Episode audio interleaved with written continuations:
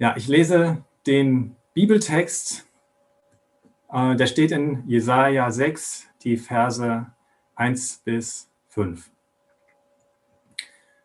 Es war in dem Jahr, als König Usia starb. Da sah ich den Herrn auf einem hohen, gewaltigen Thron sitzen. Der Saum seines Gewandes füllte den ganzen Tempel aus. Er war umgeben von mächtigen Engeln, den Seraphen. Jeder von ihnen hatte sechs Flügel. Mit zwei Flügeln bedeckten sie ihr Gesicht, mit zweien ihren Leib und zwei brauchten sie zum Fliegen. Sie riefen einander zu, Heilig, heilig, heilig ist der Herr, der allmächtige Gott. Seine Herrlichkeit erfüllt die ganze Welt. Ihre Stimme ließ die Fundamente des Tempels erbeben. Und das ganze Heiligtum war voller Rauch. Entsetzt rief ich, ich bin verloren, denn ich bin ein Sünder und gehöre zu einem Volk von Sündern. Mit jedem Wort, das über unsere Lippen kommt, machen wir uns schuldig. Und nun habe ich den Herrn gesehen, den allmächtigen König und Gott.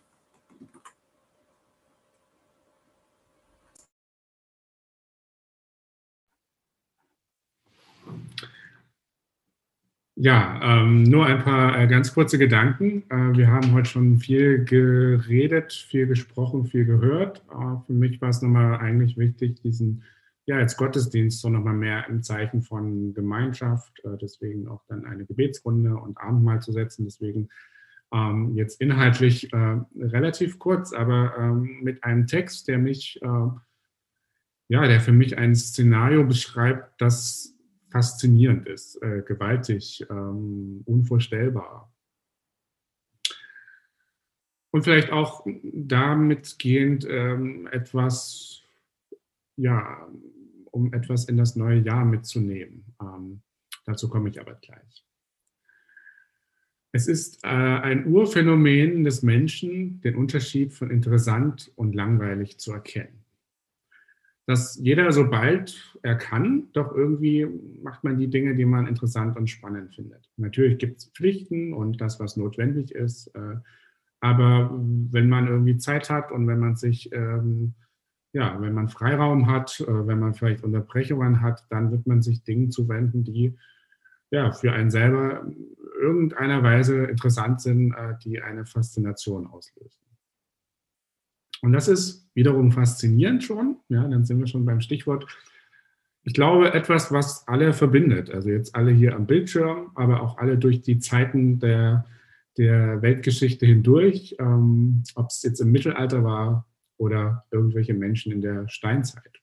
So fremd uns vielleicht auch verschiedene Lebensumstände sind oder Menschen aus anderen Zeiten oder anderen Kulturen, aber dieses eine Phänomen, sich dem Interessanten zuwenden zu wollen, verbindet uns bis heute. Wenn etwas interessant ist, dann tritt keine Langeweile ein. Dann ist es kurzweilig.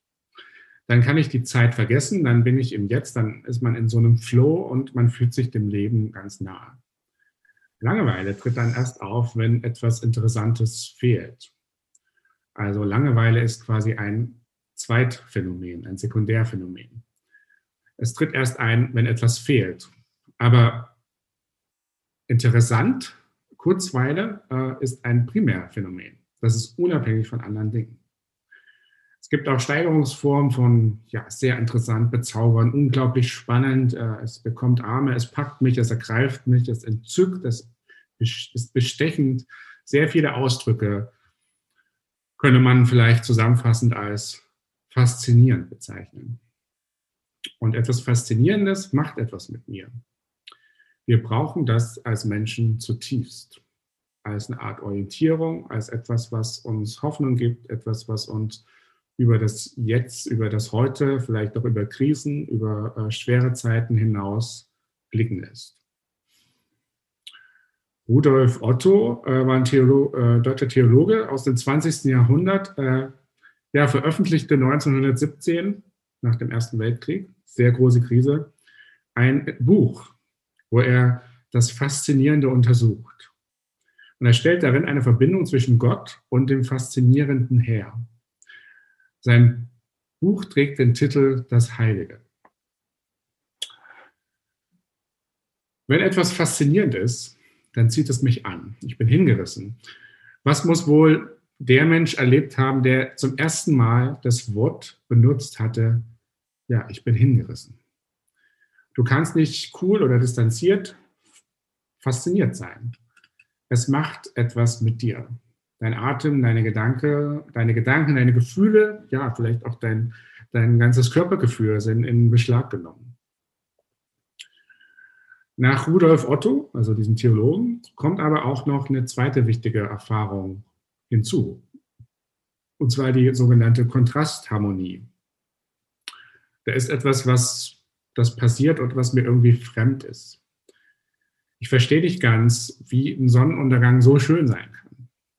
Ein Kontrast, irgendwas entzieht sich mir. Oder wie hier in diesem Text äh, mit Jesaja, eine gewisse Ehrfurcht, ein Ich bin nicht würdig.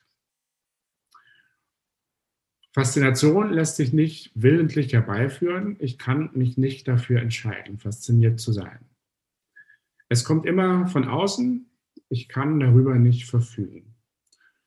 Faszinationserfahrungen sind immer besonders. Sie sind eine positive Erfahrung von Macht und Größe. Wir erleben immer nur kleine Ausschnitte. Man könnte die Liste der Eigenschaften vielleicht noch viel weiterführen. Was ist Faszination? Wir könnten da sehr lange darüber sprechen. Aber diese Erfahrungen haben immer, ja, wie schon mal angedeutet, eine orientierende Kraft. Das, wovon ich fasziniert bin, dem wende ich mich zu. Oder vielleicht, wie es auch die Bibel sagt, da wo, ja, da wo dein, äh, da wo dein Schatz ist, da wird auch dein Herz sein. Also etwas, was mich fasziniert, ja, nimmt meine Aufmerksamkeit und meine Lebensenergie in Beschlag. Faszinationserfahrungen sind eine Unergründlichkeitserfahrung. Du kommst voll an deine Grenzen. Faszination ist eine Jenseitserfahrung mitten im Jetzt.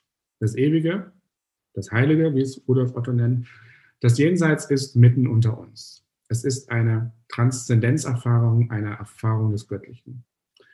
In der Bibel ist Faszination eine ja, Heiligkeitserfahrung. Der Heilige legt das Heilige in die Schöpfung. Es sind Abbilder Gottes. Und so wie auch in diesem Text von Jesaja ähm, merken wir, dass hier jemand ein faszinatives Erlebnis hat.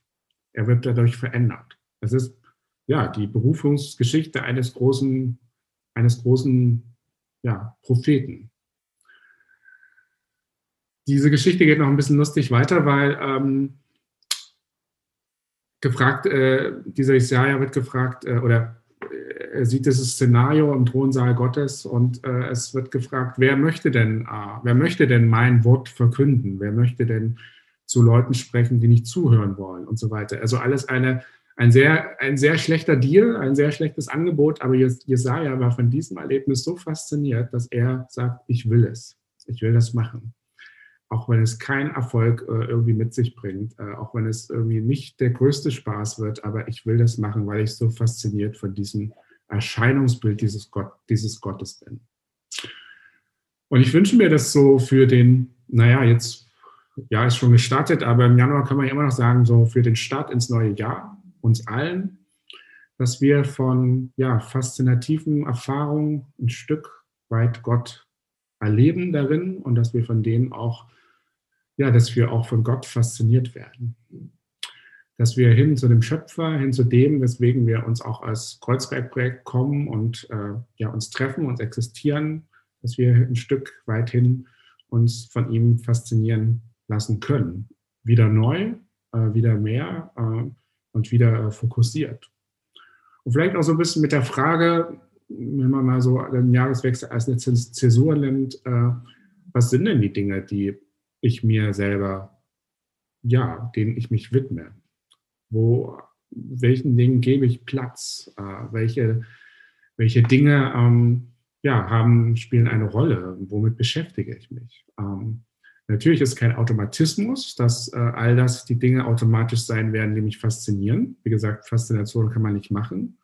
Aber ich denke, dass in gewissen ja, im gewissen Sinne äh, es auf jeden Fall auch erstmal ein Raum geschaffen werden muss, äh, fasziniert werden zu können.